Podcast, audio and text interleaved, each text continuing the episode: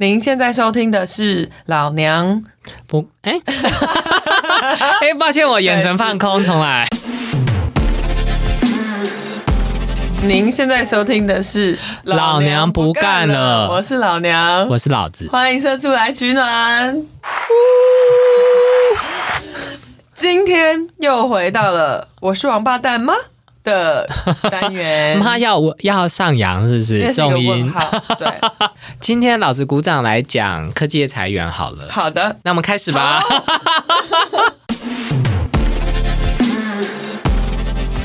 今天又要讲一个在 Reddit 上面看到的故事。我是一名已婚的三十六岁女性，我并没有计划要生小孩。那我最近遇到了一个跟同事之间发生的问题。有一天，我们的老板发了一封 email 给我，还有另外一位同事。这位同事他家里有小孩，然后我的老板是在询问我们两个人说，我们之中的其中一个人是否可以在某一天晚上加班。然后他有解释说，这是一份朝九晚五的工作，可是因为美国横跨不同的时区，所以偶尔他们必须要配合对方的时区加班，跟他们打电话开会。我的同事就问我说，我可不可以接下这一次的加班？因为他儿子那天晚上有足球赛。我就说，嗯，不好意思，没有办法，因为我也有安排要打业余排球赛。哇哦，我那天也要比赛。我同事竟然说：“我觉得你应该要放弃你的排球比赛，因为你的排球比赛只有你要去打，但是我的足球赛是我的儿子要去打。”我很有礼貌？对。他说：“你的排球比赛只跟你个人有关，但是我要去看的是我儿子的足球赛，我的儿子比较重要。” OK，我很有礼貌的跟他说，我有没有孩子并不影响我个人生活的重要性，而且前两次突发性的加班都是我主动接下来的，就是为了配合你需要陪小孩的需求，所以我觉得这次可能你要接下来会比较好。他听了以后很不以为然，嗤之以鼻的笑了一下就走掉了。自从这件事以后，办公室的其他人开始八卦我以及冷落我，说我是一个很糟糕的人，害我的同事错过了他的孩子的足球比赛。人见不分种族。你觉得呢？故事结束了，是不是？到这边我当然是投给他同事啊，是不是？好过分哦！因为这已经，我觉得这有点双重不尊重哎、嗯，一个是先不尊重他他人个人生活嘛，不管你是要去看小孩或是什么，假设他本来是轮到他同事加班的话，嗯。那你不可以评断别人家不加班的原因，很可笑啊。对啊，然后第二个又围带歧视，没错。未婚或要卫生纸的人，没没错。对啊，不 OK 不 OK，好，袁坡说：“我认为支持职业父母非常的重要，我非常乐意配配合有小孩的同事他们安排工作的时程，但前提是不应该对我带来很大的不便。比如说，有一些同事都会提前离开公司去接他们的小孩，我就觉得我们公司在这方面做得非常的好。然后我在安排专案时程的时候，我也很乐意配合大家家庭的时间。如果那一天晚上我没有刚好要去打排球比赛，我其实也很愿意加班啊。只要因为我已经连加班三次了嘛，所以只要不要变成都是我固定要接下来，其实我都可以愿意配合。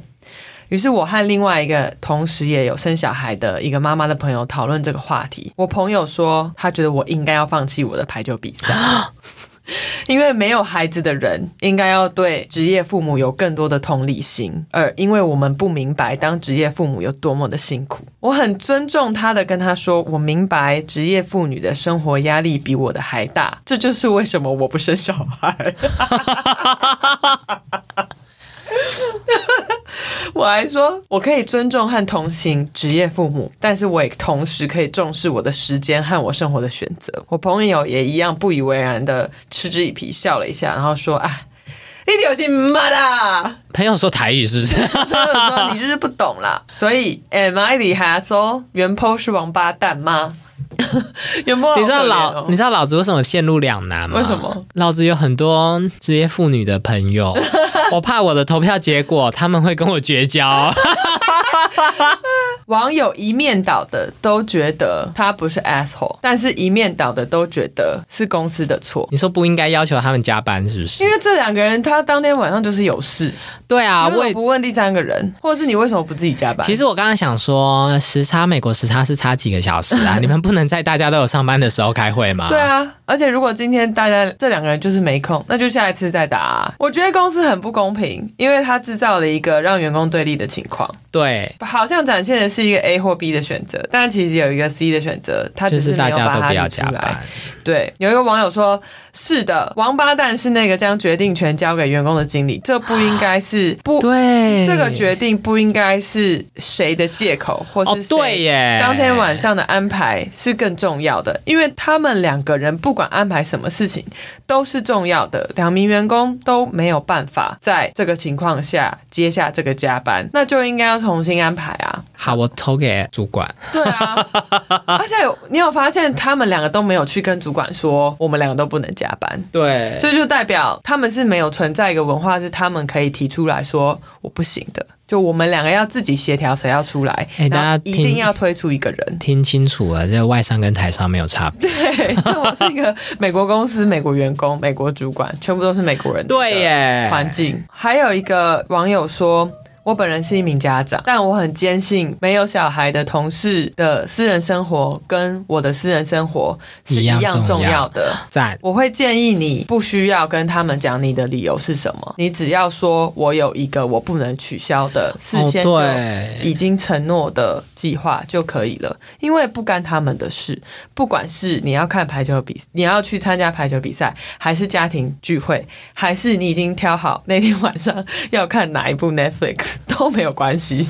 只要你没有想要加班，那管理阶层就应该要处理这个问题。对，哎，这个人回答非常成熟。但我不相信他被主管问的时候，他会跟他说：“我的私人生活比 跟跟他的一样重要。我可能因为我就是要说，我可能都会讲一”些，对我要去看牙医，而且半年前就预约，绝对不可以改时间。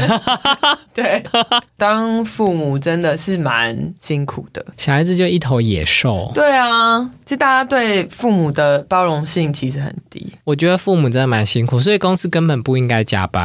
对，但我觉得这个妈妈的态度有问题。她如果跟他讲说：“我请你喝个饮料啊，下次请你吃个饭。”她不应该贬低别人。对你凭什么跟他讲说你只是要去打排球而已？说不定他接下来是就是壮年国手，你怎么知道？对啊，说不定他其实是美国国家代表队。就很没礼貌啊。他想说，你儿子的足球会踢得跟 C 罗一样好吗？对啊，你儿子有多厉害？对啊，你儿子，我告诉你，他六年级就不想踢了。没错，踢的那么烂，还要还要去踢。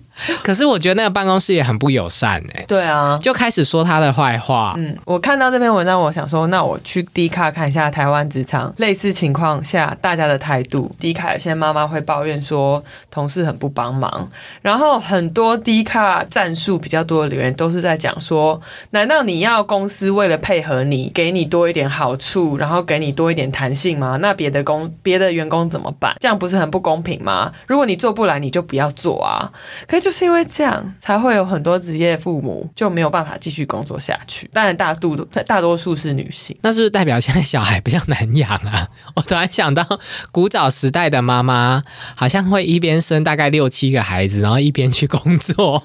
嗯，现在小孩子是不是比较难养可是有其他家族的成员可以帮忙。哦，或者是大大年纪很大最大的那个姐姐，对，如果是三代同堂，或者是不用一打一嘛，我也不知道啦，我也不是古代人。但我本人也是有遇过主管，他就是真心觉得有生小孩的同事比较辛苦，然后他会希望他们早一点下班，但其他人加班就是啊，你又没有小孩，你为什么不加班？我也有遇过这种状况，然后当下你真的会觉得有一点不公平。那我觉得这些人是不是有收那个、啊、台湾负责在管生育的是哪一个啊？卫福部内政吗？部吗？就这些人有收内政部的钱，就想要激励台湾的生育率那。我觉得倒没有我我也不会因为你给我加个两趴，我就想要生一个小孩。没有，就可能是你如果生了小孩之后，我都会把工作丢给那些单身的人，然后就想说太棒了，赶快生。但我也懂袁坡的角度啦，就是你生小孩关我屁事。他说的很好，但他也不应该说出来，他在放在心里就好。他说出来，我刚刚没听到他说出来。他说他跟他朋友说，我知道当职业父母很辛苦，这就是为什么我不生小孩啊。哦这你也太没礼貌了吧？人家都已经生，你还把这句话讲出来？哎、我真的愈听愈觉得，得他们两个其实都放错错重点啊！重点就是 Reddit 的网友说的，根本不应该加班。没错，没错。而且如果我为了你生小孩，呃，我帮你接加班，我的工作量变大，我要加班，薪水也没有变多，考绩也没有变好，然后你小孩长大。也不会感谢我。他敢骂我谁啊？我为到底为什么要帮你做？哎，等一下也没有加班费啊，那真的是 no 数 no 数。对啊，所以哎，美国公司也没有加班费，我好 surprise 啊！没有啊，身为台资公司的 surprise，责任制根本就是从那边传过来的吧？因为你想想看，以前我们都是实心制的作业员，谁没有加班？我不知道，我也不是古人，我现在完全是在乱猜。老娘讲的好像他有经历过五六零年代加工出口区时代。对，反正我本人的结论就是，每个人家里状况都不同啦。你有一天一定会遇到你有突发状况的时候，然后如果你刚好不是在一个特别有弹性的公司，你一定会遇到没有同事要帮你。所以不管你愿不愿意生小孩，我觉得你都需要支持所有对呃职业父母友善的政策，因为只有在他们对职业父母友善。他们才会再把这个包容性扩大到其他家庭的突发事。没错，嗯呀，然后我另外还有找到一个儿福联盟。等一下，好远哦。对，因为我真的很好奇，那台湾民众的想法是什么？对这件事情，因为大家普遍好像就有一个印象，就是啊，妈妈就是小孩在带啊，妈妈好可怜哦，就是妈妈都必须要当职业父母。你刚刚说妈妈就是小孩在带。小孩就是妈妈在带啊，育婴假就是妈妈在请啊，职业受创的就是妈妈。然后我就找到一个儿福联盟，在二零二零年对将近九百位的男性，台湾男性育儿态度及现况调查报告，百分之九十五点五的男性都同意父亲请育儿假可以让妈妈的心理健康改善，他们也愿意透过行动是可以。透过行动，就是说他们请育儿假是可以减轻母亲的压力跟负担的，所以代表其实台湾的男性是愿意的，而且他们觉得这件事情是好的。所以现在的状况是父亲普遍有意愿，可是企业和政策无法落实。然后他们有访问他们说，你不愿意请育婴假的原因是什么？想要逃离小孩吧？有达四成的人是因为经济压力，有达三成的人是会觉得会影响升迁跟考级，没有任何一个人回答因为我不想带小孩。你不觉得听起来很可怜吗？谁敢这样回答？所以代表，其实台湾的父亲并没有大家想的这么不愿意承受育儿的责任，只是企业和政策没有办法完全改变大家的恐惧。我觉得他们没有那么不想要承担育儿的责任，因为他们也没有真正承担过。我开玩笑的啦。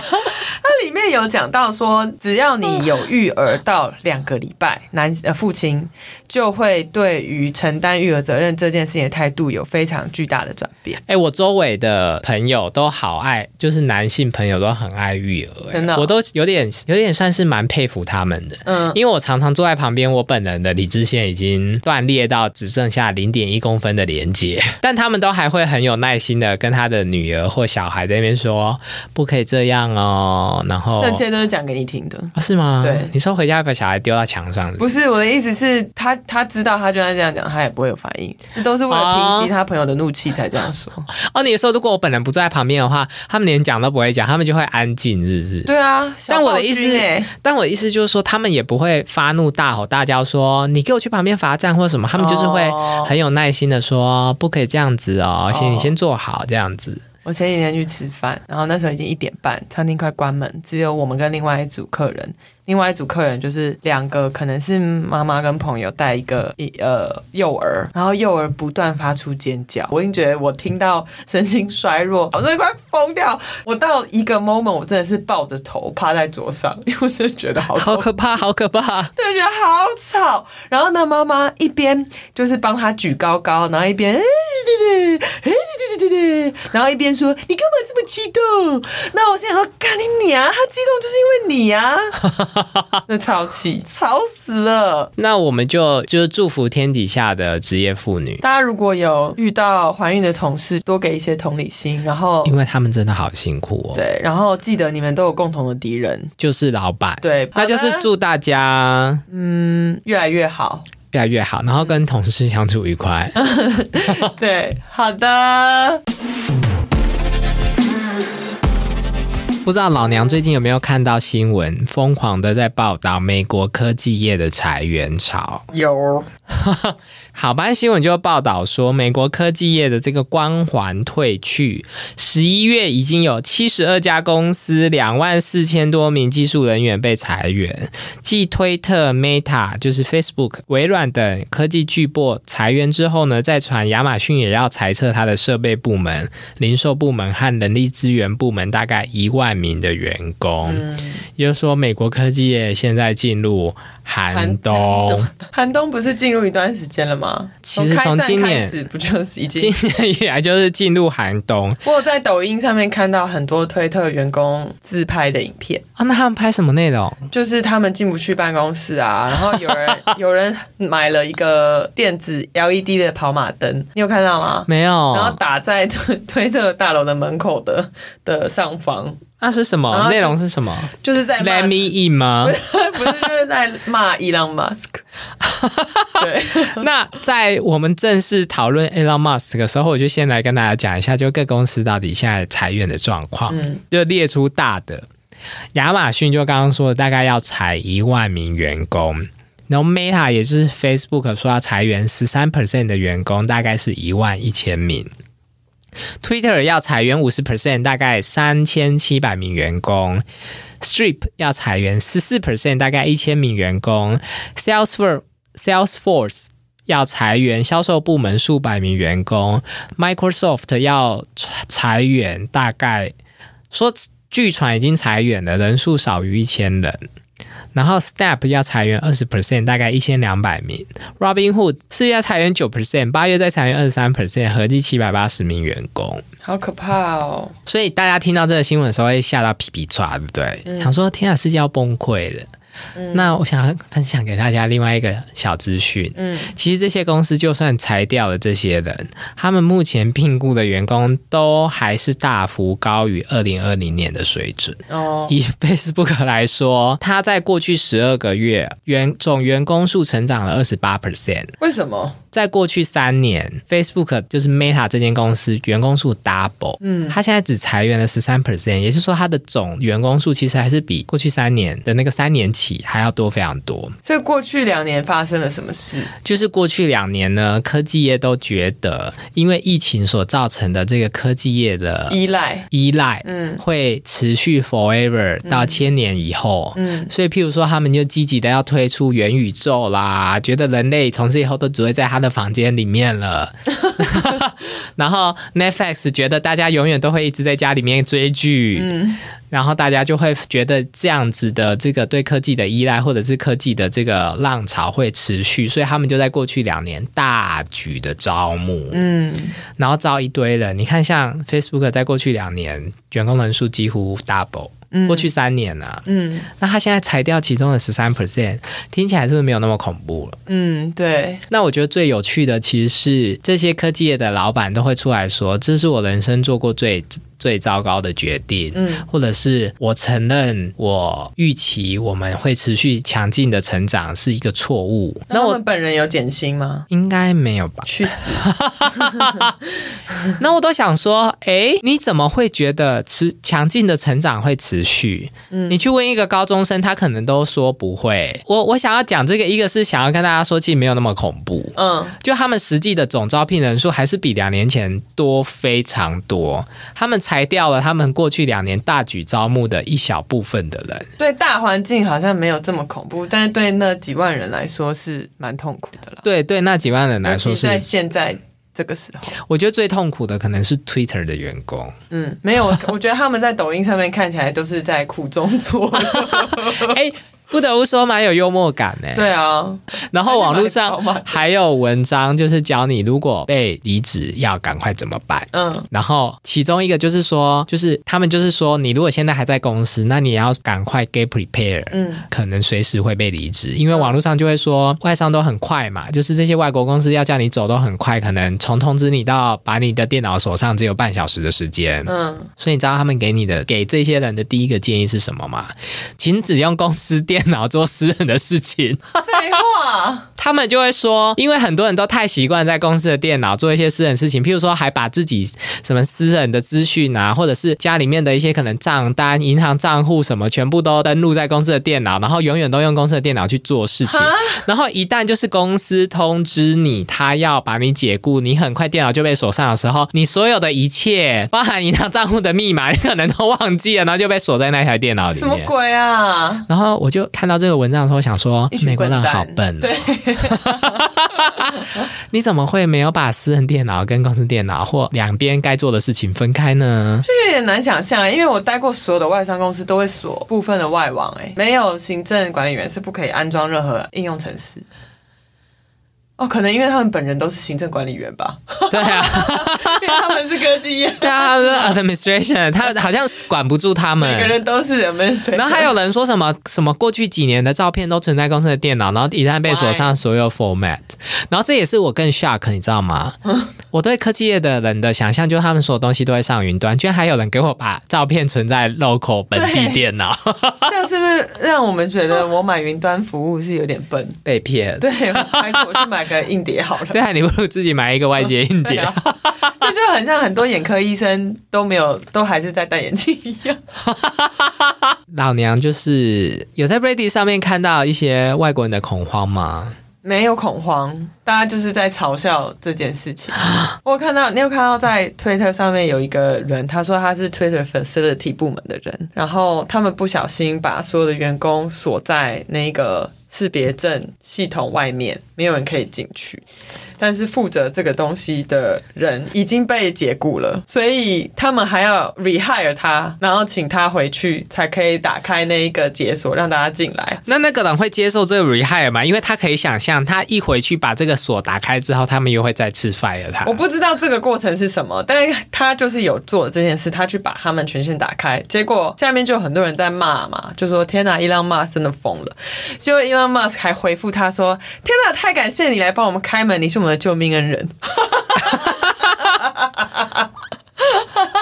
而且 Elon Musk 好像只是好像有点疯哎！一间公司已经有一定的营运规模的时候，你把所有人裁掉，然后全部都是新人进来，这间公司我看起来就是加速灭亡。那就灭亡啊！对他来说啦，不行，他本人那么爱 Twitter，对他本人也是很爱生小孩，所以不知道他没有请育婴假。他应该不用育婴吧？他应该每一个小孩都有配两个保姆，再加三个司机吧？那我问你，跟他一起生小孩的女性，如果要请育婴假，Elon Musk 会他们有在工作吗？哎，有一些是他的，是他的职员呢。对耶，那他们还在吗？他现在没有心情管特斯拉。也没有心情管 SpaceX，他只只有在 Twitter。讲到这个，我就想到，那你觉得胡一家的老婆会请孕假吗？如果怀孕的话，会啊。为什么不请？没有，嗯，那我刚好跟你相反，我就想说，他老婆还要上班吗？对，不会。我觉得那一种人，他们能凯到六成新，他就是会去凯。好，我这样讲的好像他是哪一种人？我的意思只是说。就是有钱人比我们想象的勤俭持家，而且我想要跟老娘说，就是就算他月薪五十万，嗯，他的八成的育婴假还是不会是八成，是算六是什么四万八八？对对对对对，所以最终对他来说，可能连买个包都不够，哎，搞不好他也是想买一个小包，每每个月。都要买一个小包，买一个小包两万以内的那种。哦，然后他小孩生出来就可以送他小孩啊，对啊，十个月一个月一个包。有钱人跟你想的不一样。嗯，对。就是住在美国被裁员的人，嗯，赶快找到新工作。所以现在可以买科技股了吗？哎，我我要先说，其实除了科技业以外，其他公司都还是在大举招募。只是因为过去大家都觉得去科技公司上班才是最 hot 的选择，所以他们才就是都不去别的地方上班，专门只去戏谷或纽约上班。哦，现在就是请大家就是到，就顶多搬回家这样。对，可能你就去中西部的公司，也是大企业。上班啊，你也不一定一定都要在科技业上班。嗯，就这个离职潮，其实大家不用太担心。我也觉得大家就是不用一股脑的去科技业上班，因为我觉得这几年科技业改变我的人生很少。因为我问你，嗯，从从没有 iPhone 过渡到有 iPhone，你觉得整个世界已经变得不太一样。可是从 iPhone 十三过渡到 iPhone 十四。哦，好像没有太多的进入一个瓶颈。你觉得 Facebook 在过去两年、三年员工人数变两倍，你使用 Facebook 有什么改变吗我没有在用 Facebook。对对，我想 Facebook 该裁员的原因是因为根本没人在用 Facebook。对啊，对啊，不知道这间公司的未来在哪里。对啊，然后你看，假设 Google 大举招募，嗯，你过去几年用 Google 搜寻的 feel 有不一样吗？我是觉得，哎，就是 Google 搜寻功能，今年你跟去年、前年我都没有感觉。不一样哦，Google Gmail 也没有不一样，还是是我们外行人想要讲内行话，其实他们改变很多，我们只是不知道。没有啊，这时候我就是一个消费者告诉你说，我觉得没感觉。哦，而且哎，怎么样？Google 人出来骂我，他说消费者你一毛钱都没付你。哎，有啊，你有用你的个资来做？对啊，你们把我的个资拿去卖？没有人问你，没有。这是一段假设性的对话。对，欢迎 Google 员工来跟我对谈。好，哎，如果真的有人投稿怎么办？欢迎你写信到 uquit quit 的 gmail.com。然后我也顺便跟你说，我们节目的 TA 不是 Google 员工，嗯，你可以转去别台。你们可以去听吴淡如的 人生实用商学院。对对，比较适合你们。哎，我们是第一个一直叫别人家去听别还是酸 Google 还是没有？我在酸我自己。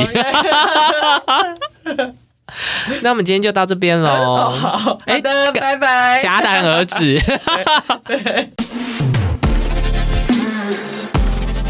我最近看了一本书，叫做《微卡诈骗》，嗯，欧陆最疯狂的金融诈骗，嗯，大意他就是在说，德国有一间专门在做支电子支付的公司，叫做 Wirecard，嗯，哎，他最近 Netflix 上面有上电影，哎，这是纪录片吗？对，为纪录片，老娘可能会喜欢，嗯，然后他有一本书，他其实有两三本书啦，只是这一本有翻成中文而已，嗯。